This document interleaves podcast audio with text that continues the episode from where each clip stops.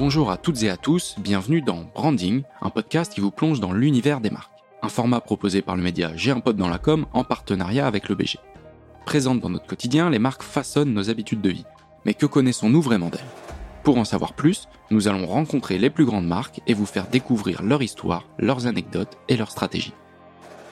Dans cet épisode, nous recevons David Noailles, directeur marketing et communication au Puy du Fou. Bonjour David. Bonjour. Alors aujourd'hui David, on va parler ensemble du Puy du Fou, ce fameux parc à thème situé en Vendée. Alors c'est pas juste un parc à thème, c'est pas juste un parc d'attractions traditionnel, c'est un lieu qui est mondialement connu pour ses différentes euh, fresques historiques. Dans ce parc, pas de grand 8, mais autant, voire plus d'émotions, de frissons avec des séries de spectacles dont des représentations euh, nocturnes et immersives. On ne présente plus la cinécénie, hein, qui est aussi un peu à l'origine des différents spectacles et du Puy du Fou. Donc des bénévoles, des cavaliers, des techniciens, enfin une musique un accompagnement euh, vraiment qui permet d'immerger les spectateurs. Et enfin, euh, bah, le Puy du Fou, c'est un parc unique en son genre, plusieurs fois récompensé, élu meilleur parc d'attractions du monde pendant plusieurs années. Et enfin, en 2021, pour la première fois à l'étranger, avec un Puy du Fou euh, en Espagne, à une quarantaine de minutes de Madrid. Donc voilà, on a posé le contexte sur le Puy du Fou, David. Est-ce que maintenant, pour continuer dans cette logique, vous pourriez revenir sur trois dates importantes dans l'histoire du parc? Si, si, je devais parler du Puy du Fou et le résumer en trois dates, euh, je crois que la première des dates, ça serait 1977, parce que c'est la date de création du Puy du Fou. Le Puy du Fou, euh, c'est sa 44e saison cette année. Euh, on va fêter nos 45 ans l'année prochaine. Et le Puy du Fou, comme vous l'avez dit, est né sous la forme d'un grand spectacle nocturne qui s'appelle la Cinécénie du Puy du Fou. C'est un projet qui a été initié par Philippe de Villiers, qui avait 28 ans à l'époque, qui était étudiant et qui avait ce grand projet de redonner, euh, de redonner un, peu la fierté euh, d'une histoire un peu, un peu oubliée euh, ici en Vendée. Et, donc, il crée cette grande fresque nocturne qui s'appelle la Cinécénie avec, avec des bénévoles, puisque c'est sous la forme d'une association de loi 1901 que, que naît le Puy du Fou. Au début, il y a 600 bénévoles qui s'engagent dans cette aventure en pensant que ça va durer 2-3 ans avant en créant un grand spectacle nocturne comme ça existait finalement assez peu à, l'époque euh, en France. Et puis finalement, la cinécénie a été un succès dès la première année et avec le temps a grandi, les visiteurs venaient de plus en plus loin. Et au cours des années 80, les gens nous disaient Ah ben c'est super, votre spectacle est incroyable. Mais alors, qu'est-ce qu'on peut faire dans la journée? Parce que c'est vrai que le Puy du Fou est loin de tout on est perdu euh, au cœur de la Vendée. Alors, ce qui, était un inconvénient euh, il, y a, il y a 40 ans euh, est devenu aujourd'hui une force parce qu'effectivement, il y a cette immersion dans la nature et dans la campagne qui est, très, très importante dans le concept du Puy du Fou. Mais c'est vrai qu'à l'époque, c'était vraiment perdu et loin de tout. Et, donc, les gens nous demandaient ce qu'on pouvait faire dans la journée. Et c'est là qu'est née l'idée du, parc. Et c'est là que le, Puy du Fou de jour est né avec ces grands spectacles de, jour. Et donc, ça, c'est la deuxième date. C'est 1988 quand est, est, est décidée la création du grand parc du Puy du Fou. Donc avec ces grands spectacles de jour, ces grandes fresques de jour qui racontent tout un moment de l'histoire, une époque de l'histoire. Et donc ce, parc, cette visite dans le parc, c'est un grand voyage dans le temps à travers les époques. Et dans, chaque étape de, la visite, ben finalement, on fait ce voyage dans le temps, que ce soit à travers des spectacles, à travers des, découvertes, des, aventures dans des, dans des villages reconstitués avec les artisans, mais également à travers la nature, à travers la gastronomie, et puis après, plus tard, à travers l'hôtellerie également, où nous allons prolonger ce grand voyage dans le temps. Et, donc le, le Puy du Fou est né avec ce concept-là, qui est un concept original, qui n'existe pas ailleurs, qui effectivement euh, s'apparente à l'univers des, ce qu'on appelle en France les, parcs d'attractions, les parcs à thème. Nous on préfère la dénomination parc à thème. Mais c'est vrai qu'il n'est euh, finalement euh, pas vraiment comparable avec les autres, parce qu'il a inventé un concept à part entière qui est, mmh qui est basé sur l'histoire et sur et sur les grands spectacles. Et donc la création de ce concept a attiré aussi des des curieux de toute la France et, du, monde entier, qui étaient parfois des porteurs de projets et qui nous ont demandé aussi de développer le concept à l'international.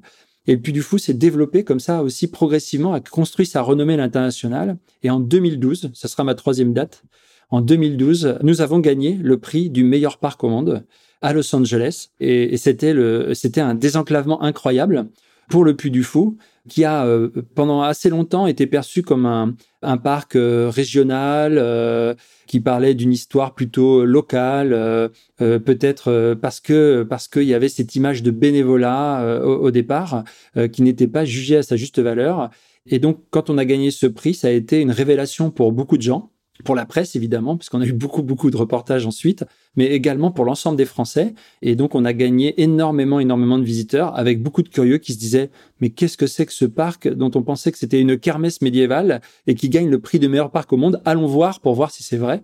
Et notre grande fierté, c'est que tous ces gens qui sont venus avec beaucoup de scepticisme en se disant non mais c'est pas possible, bah, finalement sont repartis conquis et ultra satisfaits par ce qu'ils avaient pu vivre comme expérience. Donc voilà, ça serait mes trois dates. 1977 la création de la Cinécénie, 1988 création du parc et 2012 le désenclavement et le développement international avec le prix du meilleur parc au monde. Oui, c'est hyper intéressant ce que vous dites et, vous avez évoqué cette notion de voyage dans le temps et même de voyage euh, pour avoir vécu l'expérience euh, moi-même. Effectivement, déjà, c'est pas un parc qu'on a à côté de chez soi. Donc déjà, c'est euh, un acte effectivement de volonté de voyager, de s'ouvrir à une expérience. Donc déjà, dans, dans, dans l'approche, c'est effectivement quelque chose. Alors, vous le disiez, peut-être qu'avant c'était c'était plutôt une contrainte. Maintenant, avec les manières de se rendre sur place, ça reste quand même un voyage agréable. Et puis avec toujours ce, cette chose de dire bon bah voilà, je vais découvrir déjà un endroit où je ne suis pas forcément allé et en plus un parc qui va lui continuer à me faire euh, vivre cette expérience du voyage. Et la deuxième chose aussi intéressante, c'est effectivement ces deux notions de, de parc d'attraction et de parc à thème. Euh, dans, dans, un sens, ça peut vous donner un petit peu de visibilité à côté des autres options de parc d'attraction, donc vous faire découvrir.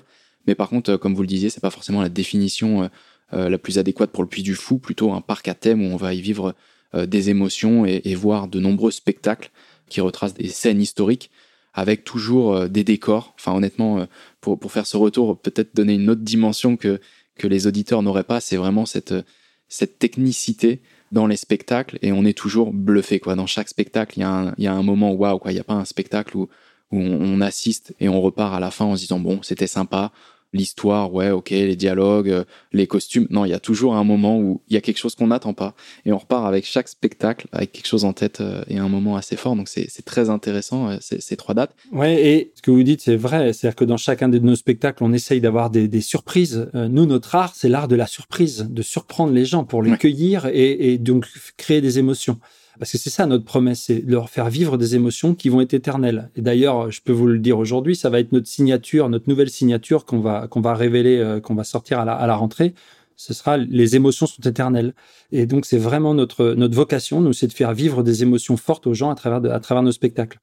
Concernant l'éloignement, vous en parliez, oui, effectivement, ça pouvait être euh, une contrainte, mais aujourd'hui, le dépaysement est hyper fort parce qu'en fait, effectivement, on est, on est loin de, de, de toutes les concentrations urbaines. On est, on est au plein cœur de la campagne et finalement c'est ça qui est, c'est ça qui est très fort aussi, c'est qu'on propose justement un, un, dépaysement, euh, un dépaysement incroyable. Et puis, je voulais ajuster aussi un, autre point parce que vous parliez de la dénomination, la notion de parc d'attraction, parc à thème. En fait, ce qu'on mesure, et c'est très intéressant dans le cadre de, de l'émission qu'on réalise aujourd'hui, c'est que nous, ce qu'on remarque, c'est que progressivement, le Puy du Fou est devenu un terme générique. parce que effectivement, en ayant inventé un concept et un modèle artistique qui est totalement euh, nouveau, innovant, alors effectivement, on a on a accepté de, de rentrer dans cette catégorie des parcs à thème parce que c'est vrai que bah, on achète une entrée, on rentre dans un espace clos dans lequel on a un accès à volonté à un ensemble d'activités. Chez nous, ce sont des spectacles, des aventures au cœur de la nature. Mais euh, la manière dont c'est traité, bah, euh, c'est complètement original. Et aujourd'hui, on voit naître plein de projets en France et à l'étranger. Et, et, on voit souvent, nous, dans la presse, bah, dans tel coin de France, bah, tiens, il y a un projet de, entre guillemets, puits, du, fou, bourguignon, un puits du fou normand, un puits du fou.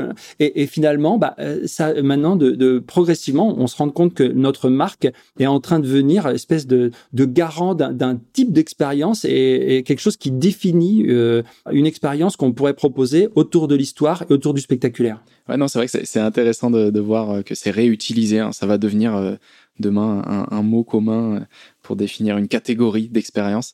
Très intéressant. David, maintenant, si vous deviez définir le Puy du Fou au travers de trois mots-clés pour l'audience, quels seraient ces mots-clés? Alors, si je devais choisir trois mots, mon premier mot, ça serait, euh, ça serait histoire. Alors, histoire avec un grand H et avec un petit H. Alors je vais m'expliquer. Alors euh, histoire avec un grand H parce que on s'inspire de l'histoire. Donc on ne fait pas de parce qu'on entend souvent oui le puits du fou euh, n'est pas n'est pas authentique, raconte pas la vraie histoire. Mais mais mais la, la vocation du puits du fou c'est de, de de donner goût à l'histoire en s'en inspirant librement parfois comme un comme le cinéma le fait. Et d'ailleurs on s'inspire de l'histoire et de ses légendes aussi. Donc euh, Donc avant tout, nous ce qu'on veut, c'est donner le goût aux gens et que nous on soit une une porte ouverte sur euh, sur la culture, sur l'histoire, et que finalement, bah, si des gens qui n'ont pas naturellement une propension à se diriger vers euh, euh, des thématiques historiques euh, autour du patrimoine, bah, commence par le Puy du Fou et après ont envie d'aller découvrir euh, le Louvre, visiter le château de Versailles, les châteaux de la Loire, ou acheter des livres juste pour se, pour se renseigner sur telle ou telle période historique, bah, écoutez, on aura gagné. je veux dire, c'est formidable. C'est comment on rend populaire une histoire et comment on la rend accessible pour donner le goût aux gens. Bah voilà, nous, on, on demande rien de mieux et, et c'est notre, c'est, c'est une de nos vocations, c'est de, de, faire rêver pour donner le goût aux gens de, de s'intéresser à, à cette histoire et, et à Et puis c'est aussi l'histoire avec un petit H parce que nous, notre métier, c'est de raconter des histoires aux gens pour effectivement les embarquer dans notre univers. Et donc, on le fait aujourd'hui euh, à travers des spectacles, mais demain, le Puy du Fou pourrait raconter des histoires sous d'autres formes. Donc, euh, je pense que le mot histoire serait le premier mot. Le second mot, ce serait le mot, mais je l'ai déjà dit à plusieurs reprises, c'est le mot émotion.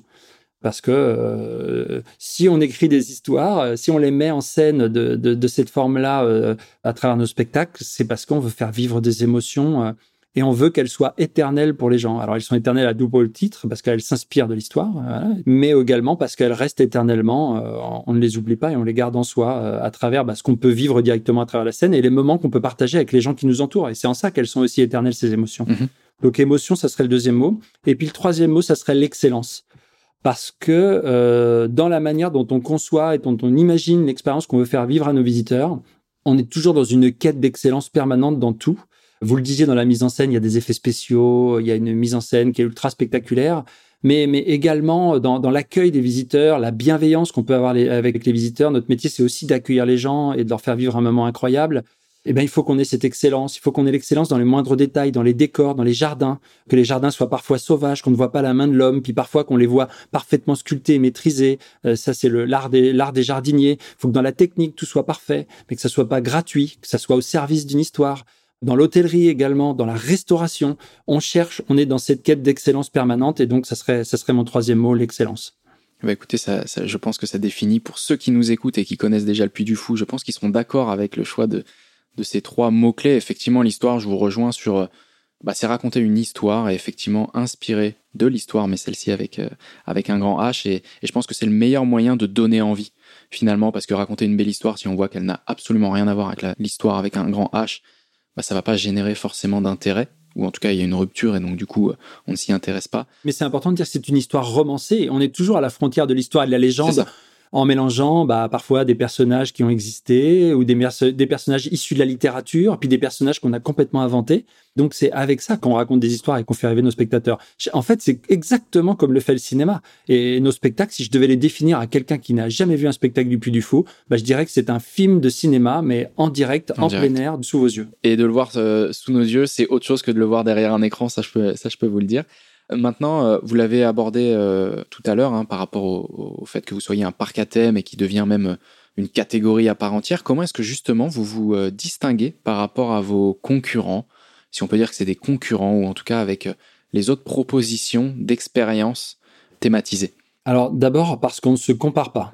C'est la première chose, c'est-à-dire que voilà, on ne veut pas, euh, on ne veut surtout pas euh, se comparer avec les autres expériences qui peuvent exister, soit dans le monde du parc, soit dans le monde du spectacle. Deuxièmement, on ne veut pas être une copie de, quelque chose. Donc effectivement, on va voir tout ce qui se passe partout dans le monde, dans l'univers du parc, du spectacle, du divertissement, de l'entertainment, euh, évidemment, aux quatre coins du monde, euh, mais non pas pour s'en inspirer, mais pour savoir ce qui existe, pour comprendre l'air du temps. Mhm. Et surtout, nous, après, quand on crée, on s'affranchit de tout ça et on crée en fonction de notre vision et de notre inspiration. Je pense que si on est différent des autres, c'est parce qu'on ne répond pas à une logique marketing qui consisterait à mener des études pour savoir ce que les gens attendent et leur proposer des spectacles qu'ils aimeraient voir ou qu'ils nous diraient à travers des études attendre de la part du Puy du Fou. Non, notre réflexion, elle est une réflexion à la fois d'artisan et d'artiste. D'artisan au sens où bah on fait ça, c'est du sur-mesure à chaque fois. C'est euh, de l'artisanat d'art, euh, voilà. Pour chacun des spectacles, on réinvente, on, invente des moutons à cinq pattes en permanence, on, on détourne des technologies euh, au service d'une narration.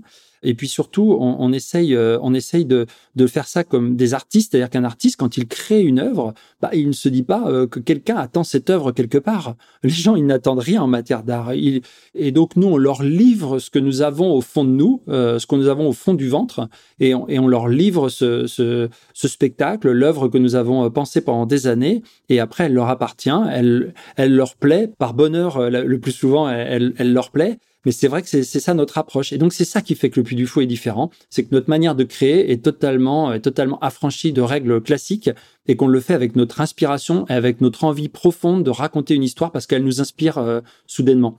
Et puis après, on a, on a une manière de mettre en scène, euh, de mettre en scène évidemment, qui sont, ça c'est la patte Puy du Fou, et, et c'est ça aussi qui fait la différence. Ouais, bah, ce qui résume très très bien, c'est ce que vous disiez, hein, la technique au service de la narration. Vous ne construisez pas le scénario, l'histoire autour de ce qu'il est possible de faire, mais en tout cas, c'est ce qu'on ressent, c'est plutôt de se dire, ok, l'histoire, elle est, elle est écrite, et ensuite, eh ben, il faut que la technique et les technologies soient mixées intelligemment pour trouver le moyen bah, de raconter l'histoire qui est prévue, en fait, parce que c'est celle-ci qui va faire vivre une émotion et pas forcément de s'arrêter à une contrainte technique a priori. Exactement, parce qu'en en fait, le, le, souci de la technique, c'est que ça peut rompre l'émotion. C'est-à-dire que si ça va pas dans le, si ça n'accompagne pas l'histoire que nous que nous racontons, mais si c'est juste pour la prouesse technique, ça n'a pas de sens. Et donc nous, tout ce que nous faisons à l'intérieur de nos, de nos créations doit avoir un sens et doit servir l'histoire. Les, les technologies sont toujours cachées et elles viennent servir l'histoire que, que nous présentons et surtout sublimer et porter davantage les émotions que nous souhaitons transmettre à nos visiteurs.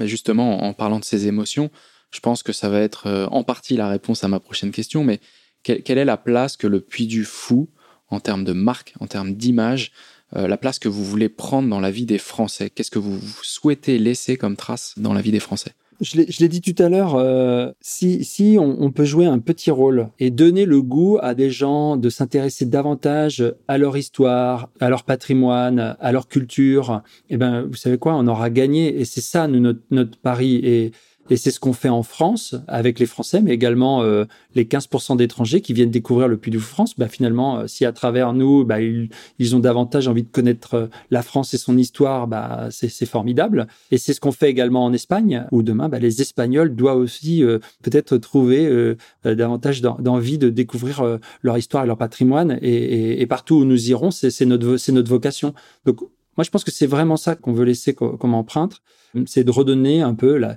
la fierté de, de, de, ces, de, cette histoire, euh, qu'elle soit, euh, qu'elle soit l'histoire euh, authentique, réelle, à travers, à travers ces châteaux et, et à travers la grande histoire, ou également à travers sa culture, à travers la littérature. On y fait référence aussi souvent quand on fait un, un spectacle sur Jean de La Fontaine. Bah voilà, si ça donne envie aux gens de relire Jean de La Fontaine, bah, qu'est-ce que vous voulez? C'est fantastique. Le pari est gagné. Le pari est gagné, exactement. Ok, très bien. Et ben, du coup, je pense que c'est très très clair. Maintenant, on va venir vraiment euh, euh, s'attaquer au, cœur du sujet de ce podcast, hein, la marque euh, Puy du Fou. On sait que c'est une marque qui est très attachée à la publicité. Est-ce que justement, vous pouvez nous, nous, en dire un petit peu plus sur bah, cette relation, ce rapport que vous avez avec la publicité?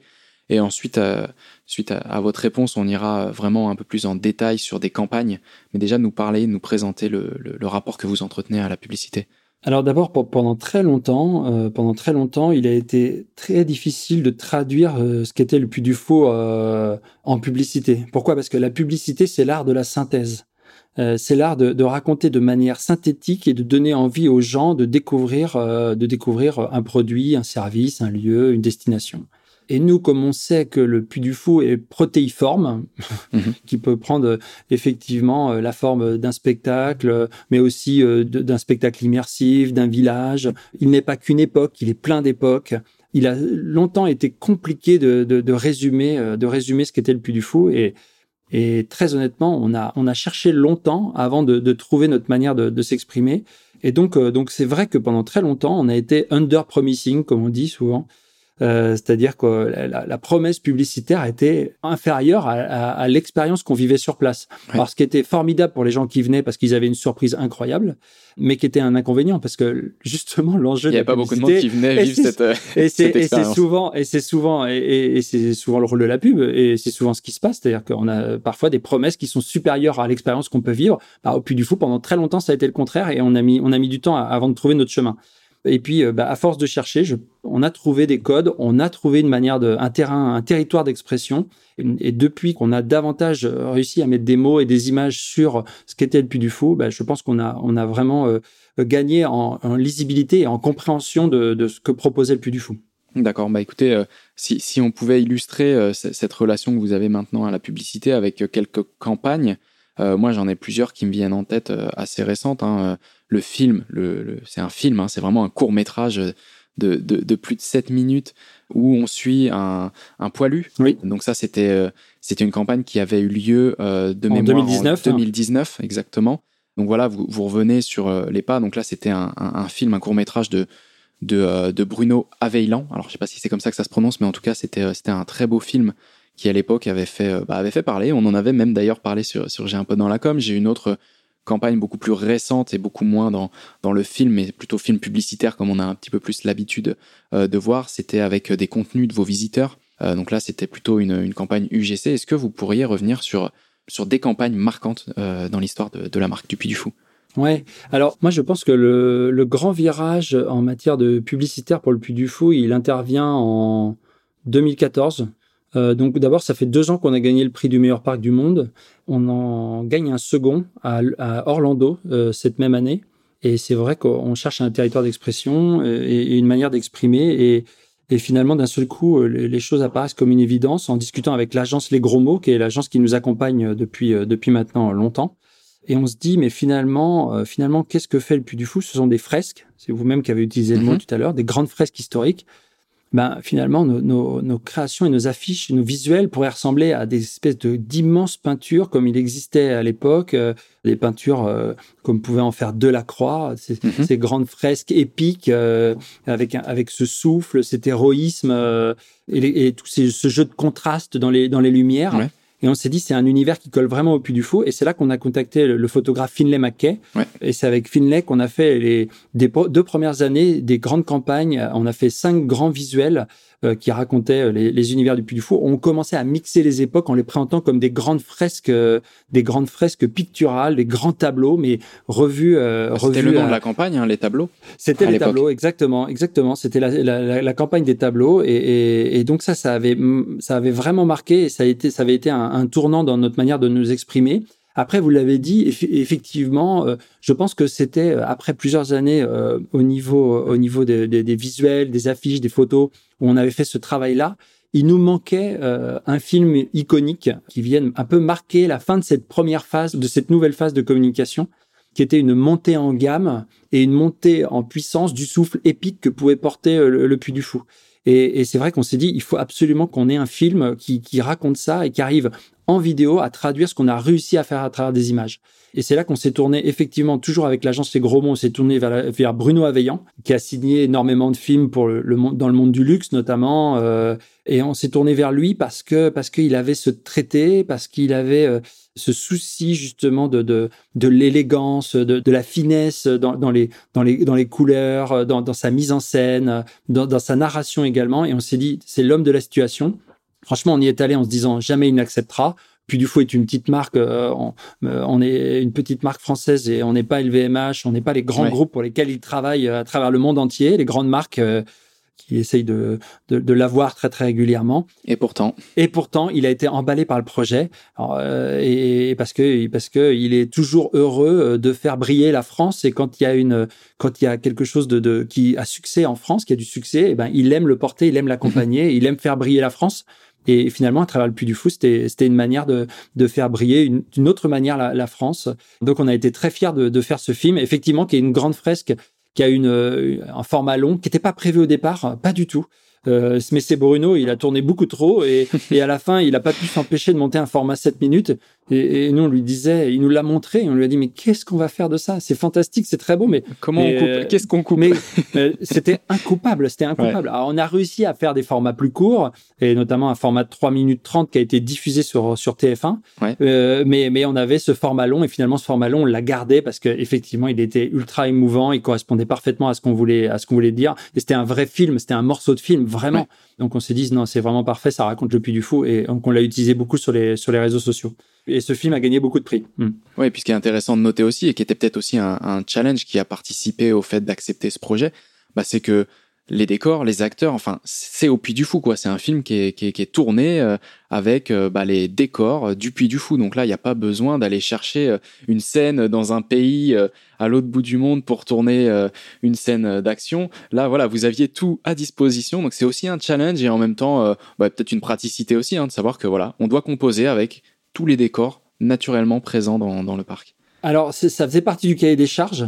Mhm. Et en fait, la vérité, c'est que c'est pas du tout quelque chose sur lequel on a dû se battre ni avec Bruno Aveillant, ni avec euh, euh, l'équipe de production. C'était Quad, euh, Quad qui avait, qui avait produit ce, ce film. Pas du tout. parce qu'en fait, c'est quelque chose qui s'est imposé naturellement pour eux. Ils ont dit, mais évidemment, il faut le faire ici. Évidemment, il faut le faire avec vos comédiens. C'est fort. C'est fort de sens de, de tout enregistrer. Et, et même au début, c'était pas c'était pas aussi ambitieux et en fait euh, en fait Bruno a rajouté une ambition supplémentaire dans la dans la réalisation de ce film parce qu'on on, l'a quand même tourné en, plein hiver on était au mois de février. On a eu la chance d'avoir un temps incroyable et c'était c'était très ambitieux et effectivement on l'a joué avec l'ensemble des comédiens des cascadeurs des chevaux des animaux des euh, des décors du Puy du Fou. Et c'était un challenge aussi pour nous parce qu'en fait on n'avait jamais réalisé quelque chose à cette, à cette échelle là et, mm-hmm. puis finalement on s'est aussi prouvé à nous-mêmes qu'on était capable de le faire et d'ailleurs ça a donné euh, suite à, à, à d'autres projets puisqu'aujourd'hui on a créé Epic Studio et Epic Studio c'est effectivement le studio qui permet d'accueillir euh, des tournages qui sont pas des tournages pour le Puy du Fou mais qui peuvent être tournages pour euh, des tournages pour d'autres films ou pour d'autres films pour des clips pour de la pour de la publicité qui peuvent venir utiliser bah, les infrastructures du Puy du Fou et mais également ces acteurs, ces chevaux qu'on met à disposition d'autres tournages désormais. Voilà. Donc on a réussi à se prouver ça aussi à travers cette campagne. Mais écoutez, c'est un beau challenge et, et je pense que en, en parlant de challenge, euh, il y en a un autre, c'est euh, celui de, retranscrire ce qu'on veut faire passer comme message à son agence. Euh, là, vous les avez cités à, plusieurs reprises, hein, l'agence Les Gros Mots, que l'on connaît aussi très bien et que l'on salue. Comment est-ce que vous faites pour les briefer? Comment est-ce que vous faites passer le message de l'objectif de cette campagne? Est-ce que c'est une réflexion commune? Est-ce que c'est vous qui arrivez avec un besoin, un brief très précis et ensuite l'agence qui doit, bah, tout comme vous le faites avec le scénario et la mise en place technique? Au sein du Puy du Fou. Comment est-ce que vous travaillez avec votre agence pour, euh, pour les briefer? Alors d'abord, on a la chance avec notre agence et notamment avec euh, avec son, son président qui est euh, Nicolas Gandrion de se connaître depuis très très longtemps.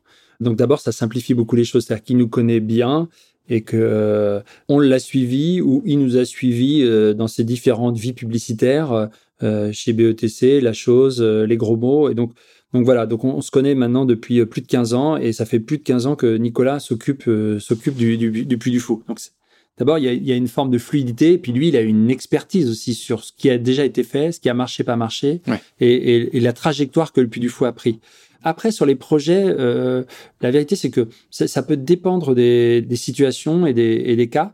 On peut parfois venir avec, avec une demande ultra précise et à ce moment-là, effectivement, nous, on va venir avec un brief très, très précis sur sur un projet, euh, un projet d'un nouveau spectacle, d'une diversification, euh, la création d'un d'un nouveau service ou un, un, besoin que nous avons ponctuel euh, sur, sur, sur un projet qui est, en, qui est en développement. Mais en fait, souvent, souvent, c'est parce qu'on se parle très très régulièrement. Souvent, ce sont des réflexions communes et, et c'est un cheminement. en fait, on chemine main dans la main et et, et, parfois, nous, on peut avoir des réflexions en disant tiens, euh, sur tel sujet, on a pensé que euh, pour le faire réagir, et, et lui, au contraire, avec euh, lui et, ses collaborateurs, avec un regard extérieur qui est hyper important pour nous. Il faut avoir ce regard extérieur. Bah, il peut pointer le doigt sur des points faibles, des choses qu'on devrait améliorer, des choses qu'on devrait mieux expliquer ou, ou mieux présenter à travers à travers notre communication. Et donc, on, on, on travaille comme ça. Et donc, on, on, essaye vraiment de travailler main dans la main et de manière étroite et donc à, tous les niveaux de l'équipe, c'est pas juste euh, moi qui vais discuter avec Nicolas, mais à tous les niveaux de l'équipe, en fait, il y a des, il y a des communications euh, permanentes entre entre l'agence et, euh, et, les différents pôles de, de l'équipe marketing communication.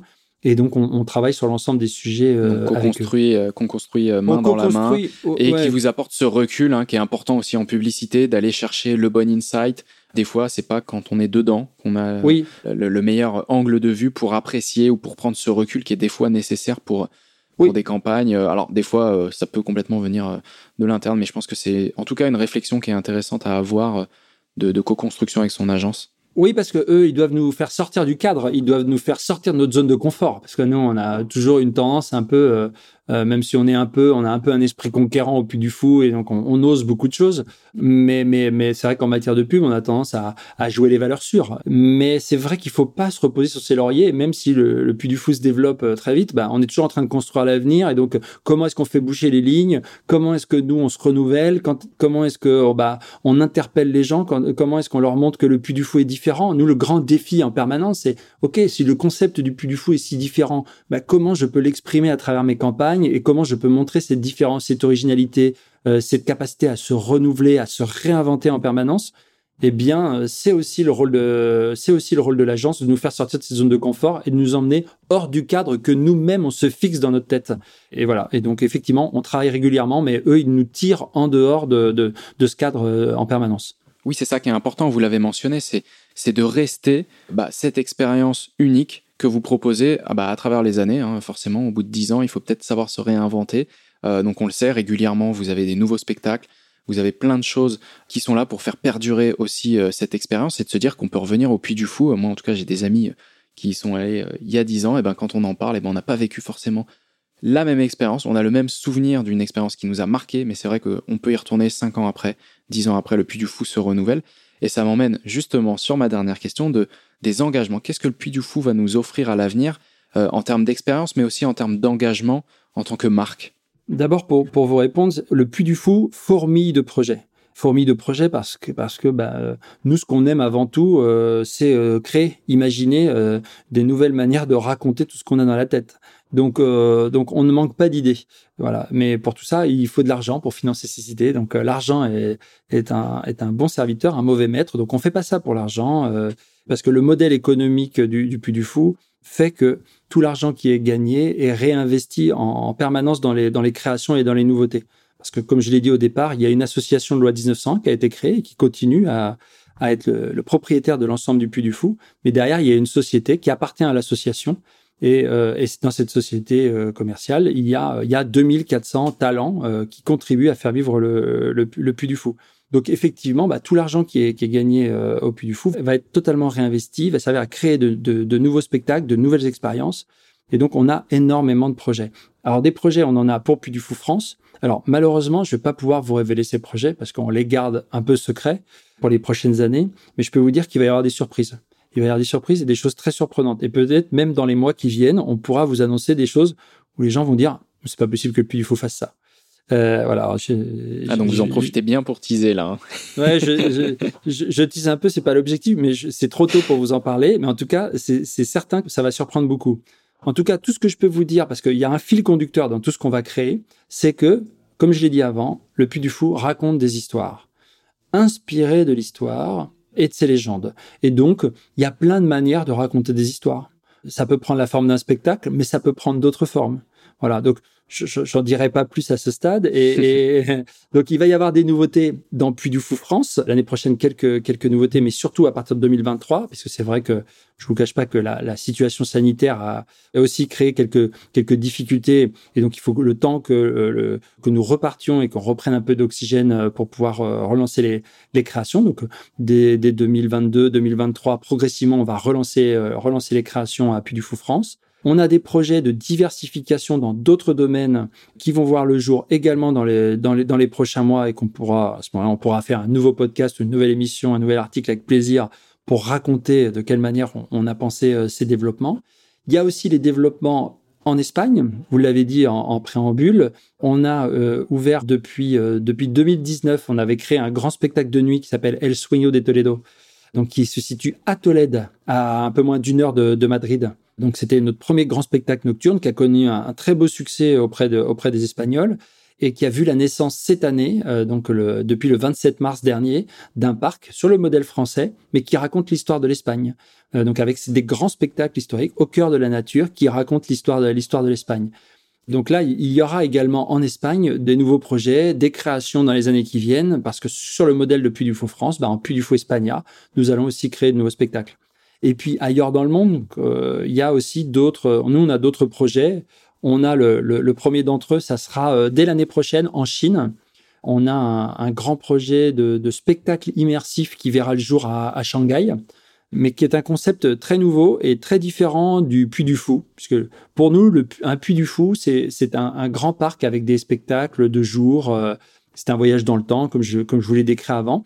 Là, le concept est vraiment différent. C'est un spectacle immersif et pensé pour les centres-villes. Euh, donc là, ça sera un spectacle immersif au cœur de Shanghai. Ce sera certainement le plus grand spectacle immersif au monde, puisqu'il va s'étendre sur 10 000 mètres carrés au cœur de Shanghai. Et le principe de ce spectacle, c'est le spectacle dont les spectateurs sont les héros. Le principe est le suivant. Les, gens qui ont réservé leur, leur billet arrivent à, l'entrée de Saga, puisque c'est le nom, Saga puis du Fou.